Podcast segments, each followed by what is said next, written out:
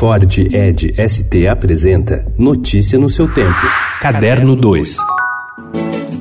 Felicidade. Martinho da Vila lança nesta próxima quarta-feira em São Paulo o livro 2018 Crônicas de um Ano Atípico. O músico e autor produziu crônicas em cada semana dos meses do ano em que retrata fatos que o deixaram surpreso como o assassinato da vereadora Marielle Franco, a prisão do ex-presidente Lula, a derrota do Brasil na Copa da Rússia e a campanha que elegeu Jair Bolsonaro presidente.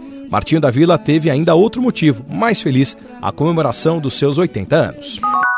Uma maneira de acompanhar, analisar e recontar a história da música é lembrar a trajetória das suas gravadoras. A 11ª edição do Inedit Brasil, festival de documentários musicais que começa na quarta-feira em São Paulo, vai por esse caminho, ao reunir na sua programação três filmes sobre empresas de música que souberam caminhar por ritmos e geografias diversos para lançar artistas muito diferentes entre si, mas que chegaram aos ouvidos e corações de muita gente.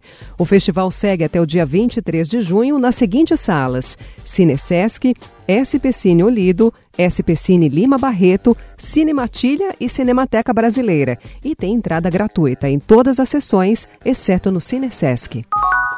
O Museu de Arte Moderna de Nova York, o MoMA, deve fechar a partir do dia 15 de junho para concluir sua mais recente expansão, que na realidade tem por fim reformular a última realizada. Nos próximos quatro meses, o museu eliminará seis espaços na sua área oeste para conectar três andares de novas galerias com as já existentes e instalar uma mostra, a maior já vista da sua enorme coleção permanente que os curadores vinham planejando há anos.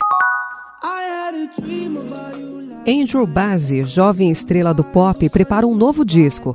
Para o trabalho, ele quer continuar falando sobre assuntos pessoais. Bazzi não esconde em sua música temas como depressão e saúde mental. O novo disco ainda não tem título ou data de lançamento prevista. Notícia no seu tempo. É um oferecimento de Ford Edge ST, o SUV que coloca performance na sua rotina até na hora de você se informar.